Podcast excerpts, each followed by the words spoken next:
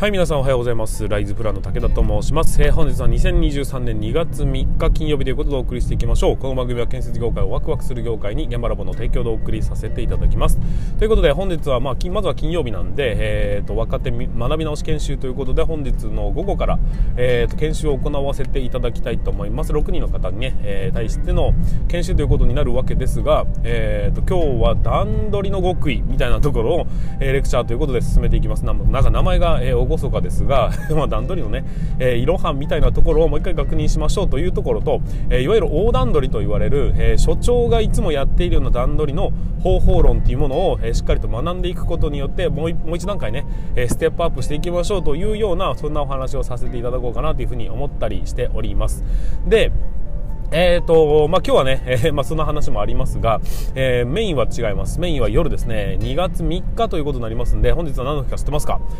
節分です。節分には誰が来るか分かりますか？鬼が来るんですよ。でね、まあ、鬼が来るんですよ。我が家の、えーと、鬼は僕なんですが、えー、毎年ですねうんと、まあ、僕はイベントごと全力でやるというようなポリシーを謎に掲げておりまして今日も全力で鬼になってくるんですが僕の、まあ、我が家の鬼はめちゃくちゃ強力でですねあの真っ黒の全身黒ずくめの、えー、まあ、全身タイツみたいなものを履きましてで、まあ、腰にはあの茶色いこうパンツのようパンツのようなものを履きましてであの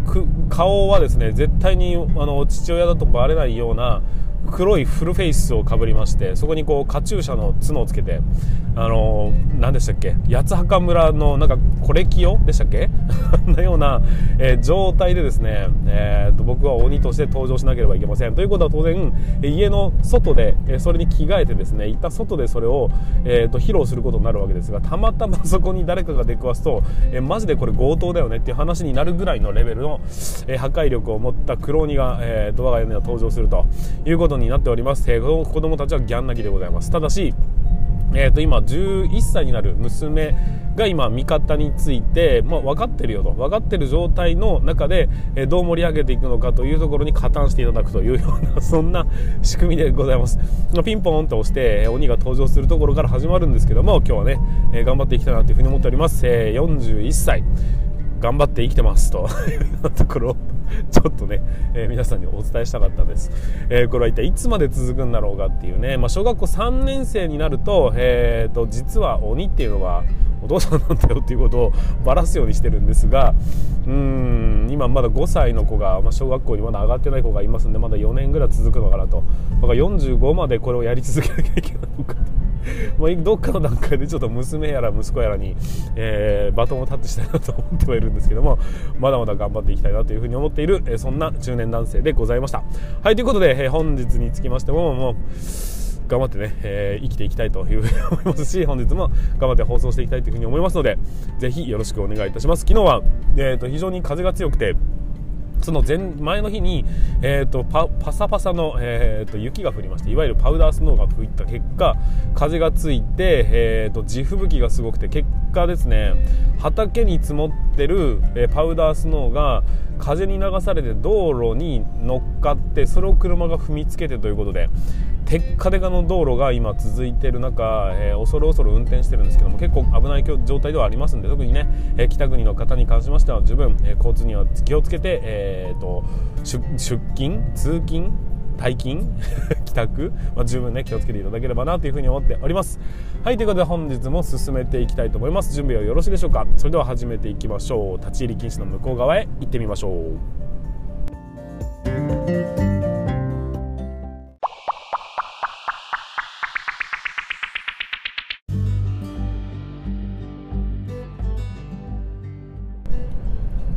はい、ということで、ここからは、えっ、ー、と、建築知識ワンポイントラーニングということで進めていきたいというふうに思います。今日も進めていきますよ。えっ、ー、と、今日はですね、幅木を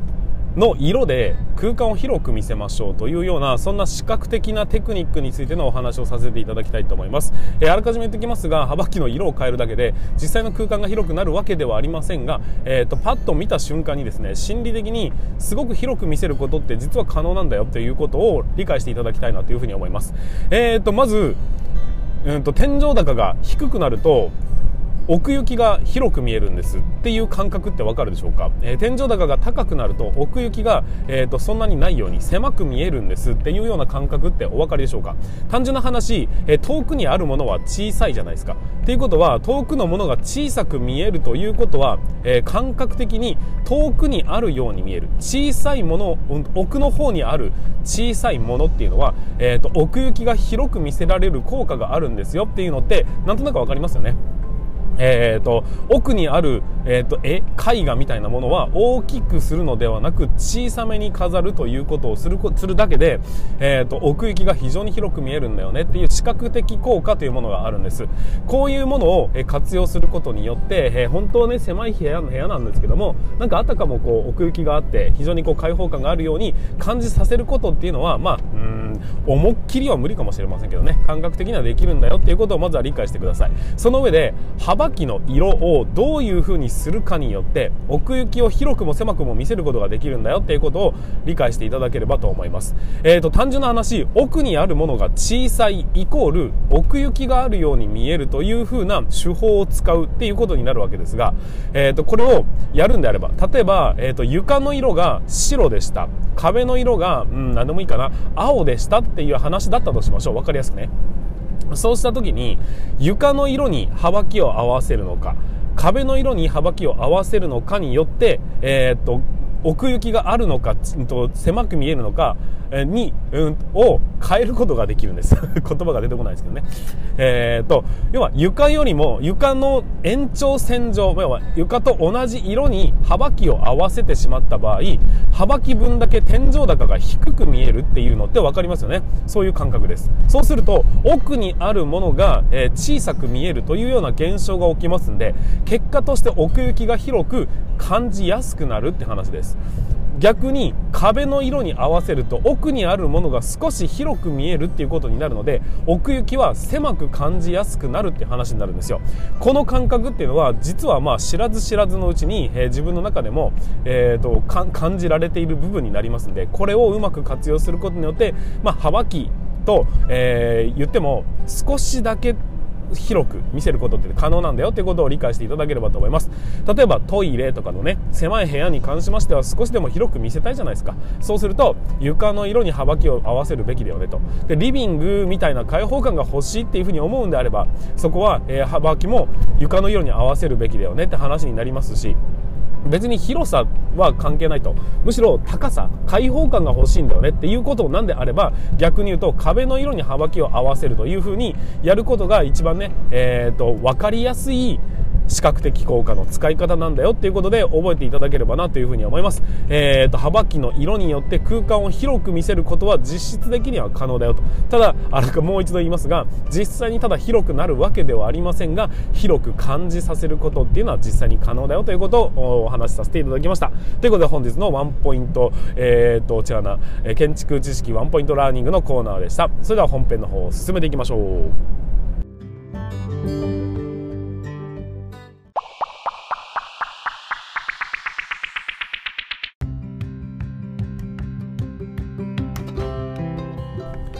はい皆さんこんにちは。ライズプランの武田と申します。えー、と建設業を持ち上げて楽しい仕事にするために YouTube チャンネル建設業を持ち上げる TV を運営したり現場ラボというサイトでは若手の育成や働き方改革のサポートをしたりしております、えー、この番組では建設業界のさまざまな話題や部下育成の話働き方改革の取り組み、えー、仕事力を上げる考え方などなど車で運転する空き時間を使ってお送りしておりますので多少の雑音につきましてはご容赦いただきたいというふうに思います。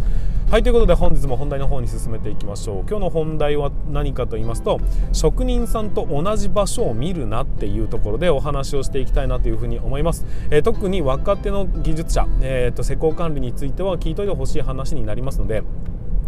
えーと、よろしくお願いいたします、えーと、施工管理の仕事というのは何かと言いますと、えー、現場を管理することですよね、まあ、施工を管理するのが施工管理なので基本的には施工を管理してるんですよ。で施工管理をするっていうのはどういうことかというと,、えーと、いわゆる4大管理と言われるね、えー、品質管理安全管理品質管理工程管理予算管理というこの4つの管理をしていくということが僕らの仕事だと言っております。で管理っていう言葉を聞いた時にどういうふうに思い浮かべるのかというとと思う、ん、どういうふうに思い浮かべるかは分かりませんが基本的に管理というのは、えーと全体をなんていうんでしょうねプロデュースすることがおそらくね管理というような立ち位置で間違ってないかなというふうには思うんです。で職人さんと建設現場の中には、えー、施工管理っていう人間と職人さんという人間が、まあ、大きく二分されて存在してるわけです、まあ、当然それ以外の人もいますよ。なんかメーカーの人とかねそういう人はいるんですけども基本的にはこの施工管理と職人さんで成り立ってるのが建設現場というものになるんですよ。で主役は誰なんですかって言われると、えー、建設現場においては当然職人さんが主役なんです。僕ら施工管理というのはその職人さんをスムーズに働いてもらうための環境を整えるというところが基本的な僕らの仕事になっていきますので、えーとまあ、段取り屋なんて言われたりするのはその辺が由来なのかなというふうに思っております。で、まあ、結論からお話ししますがまず職人さんと僕ら施工管理というのは、まあ、同じ建設現場にはいますがそもそも役割が違うんで同じところを見てはいけませんからねっていうところころを理解していただきたいなというのが今回のお話になるわけですよ。で、まあ、物事には役割というものが存在しております、まあ、施工管理の役割は全体を統括することなのであれば職人さんは一つ一つの仕事をこなすこと。ここが仕事の、えーと、役割分担ということになるんです。で、えーと、施工管理は指示を出す側であって、えー、職人さんっていうのはその指示を受け取ってこなしていくというふうに役割が大きく分かれております。でこれを繰り返していくと施工管理をやっていく上で、えーとなぜかですね施工管理は偉くて、まあ、現場監督は偉くて、えー、職人さんをは偉くないというようなそういうね上下関係だと捉えてしまう人が、えー、まあね、長く施工管理をやればやるほど思ってしまいがちなんです。俺の言うことを聞けといいから聞けみたいなことになってしまうんですが全然そういうことではないですよと。そもそも仕事の役割分担ができているから現場が成り立つのであって偉いとか偉くないとかそういうことじゃないんだよっていうことをねまずは覚えておいていただきたいというふうに思います。思います。それをその上でえーと、職人さんと同じところを見てはいけないと言っているのは何かと言いますと例えばうんと仕事をしている、えー、例えば何しようかな鉄筋屋さんが鉄筋を組んでいたとしましょう。そうするとその鉄筋屋さんが見ているところはどこなのかっていうと当然鉄筋を組んでいる手元になるんです。もしくは、えーと、先に進む足元とかね。あとは次に、えーと、移動しなければいけない場所ぐらいの非常に狭い範囲の中を、えー、見渡してでそれに対して作業をしてているというのが基本的な職人さんの動きになるんです、まあ、目線になるわけです。でこれに対してもしもですよ職人ではなく僕ら施工管理が職人さんと同じくその手元をじーっと見ていたとしたらどうなると思います？おそらくですが、えー、まあでもね職人さんかっこいいから見入ってしまうのは分かるんですけども同じところを見てしまうと職人さんが気づくところが僕らも気づくということになります。あれ？なんでここんな感じになってるんだ？ここっていうことに職人さんが気づいた時に僕らもあれ？なんでこんなことになってんだ？ここっていうことになるんですよ。わかりますかね？これが役割分担ができてない状態です。いやいやそれは職人さんに任せりゃいいじゃんっていう。職人さんは手元を見ていって、えー、その仕事をこなしていくプロフェッショナルなわけですからわざわざ僕も同じところを見るなんてことをやったって全く仕事も進まなければ生産性も上がらないという一つのところを2人で寄ってたかって見ることに何の意味があるんだっていうことになってしまうんです。だから、えー、僕らは必ず1人の仕事を見てはいけないんです。じゃあ何の何を見なければいけないのかっていうと1人の仕事に着目すると例えば100人の職人さんがいた時に100人中1人の仕事だけをじーっと見ることになりまして残り99人の仕事は何をやってるのか全然把握してませんということになるんです。これでは管理は成り立ちませんということです。だからこそ職人さんが手元を見てくれているのであれば僕らはその手元を見るのはプロに任せよと。その代わり各々の動きではなくて全体的にやってるところがそもそも合ってるかとかこれから進む先には問題がないかとか次職人さん違う職人が入ってきた時に、えーと、できるバトンタッチができるような状況になっているのかとか出来上がったものは、うん、と問題がないのかっていうふうにして少なくとも職人さんが見ているポイント以外を見ていかなければ、えー、役割分担として成立していないということになってしまうんです職人さんの数が多ければ多いほどどんどんこう俯瞰してね、えー、全体を見なければいけないですし、えー、職人さんが、え見ているポイントを同じ目線で僕らが見たところで気づくことは同じになるのでそれでは、えーと、安全管理も工程管理も何もできなくなってしまうっていうことを理解していただきたいなというふうに思います。えーと、と例えをもう少し出す出すならば例えばですねえーと、コンクリート打設を行っていたとしましょう。でコンクリート打設を行う時ってまあね、えー、ポンプの筒先を持つ人がいてポンプを、うん、と動かすオペレーターがいてで左官屋さんだとか土工屋さんだとかがコンクリートを、えーとまあ、流し込んで作業していきますよね。打設していくということになるわけですがその時僕ら施工管理の目線はというとコンクリートが打設されている状況を見るっていうふうになるとそれはねみんなと同じところを見ていることになるじゃないですか。そこはみんな僕らよりももっともっと経験値のあるプロフェッショナルがみんな寄ってたかってそこを見てるわけですよね。だからそこは職人さんに任せましょうと。ではなくて僕らが見るべきポイントは何かというと誰も見ていないが重要なポイントっていうのを見なければいけないんです、えー、まずは全体的に流れが問題ないかどうか、えー、それ以外のところに異変はないかっていうところを着目しなければいけません。でそれ以外にも、えー、見るべきポイントってたくさんありまして例えば、えーと、圧送車生コンを圧送するポンプ車ありますよね。そのポンプ車のアウトリガーの先を見ていくんです。足元を見ていくんですよ。そうするとそこってね誰も着目していないが実はブームを遠くに伸ばした結果反対側のアウトリガーがねちょっと宙に浮いているっていう状況だったとしましょう。これはもう間もなく、えーと倒れてしまう恐れがあるよねっていうことに気づくことができるのは手元を見ていない僕らの仕事になるんです。これも一つの安全管理ですしあとはね先日あの、えーと、スラブ打設中に、えーとスラブ枠が崩壊っていうこともありましたがあれも結局は、えーと、職人さんが挫折しているところに着目をして僕らも見ていると,、えーと、それに気づくことができなかったということになるんです。もしも職人さんがここを見てるんであれば僕らはということで他のところに異変がないかの点検をするというところに着目した場合もしかしたら未然に防ぐことができたかもしれないんですよ。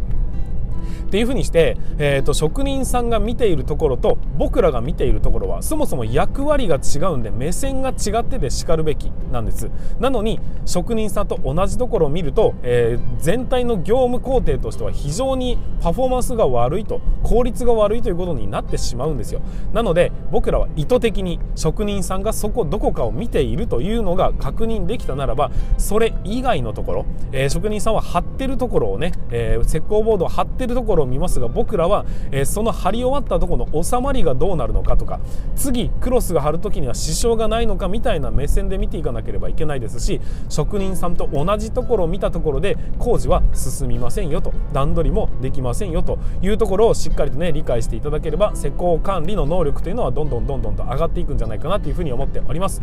はいということで本日につきましては、えー、施工管理はね、えー、特に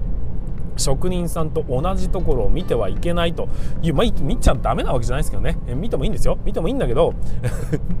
意図的に職人さんがそこを見てくれてるんであれば僕らが見るべきはそこじゃないよねという、まあ、鉄筋をねこうやって組んで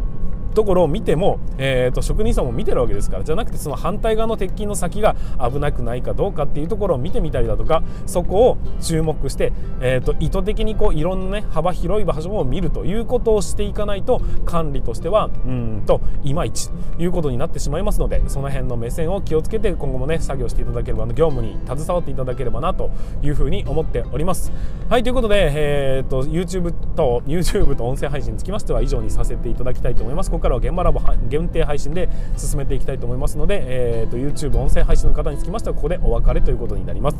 はいということで最後までご視聴いただきましてありがとうございました。また明日の放送でお会いいたしましょう。それでは全国の建設業の皆様本日もご安全に。ということで、えーと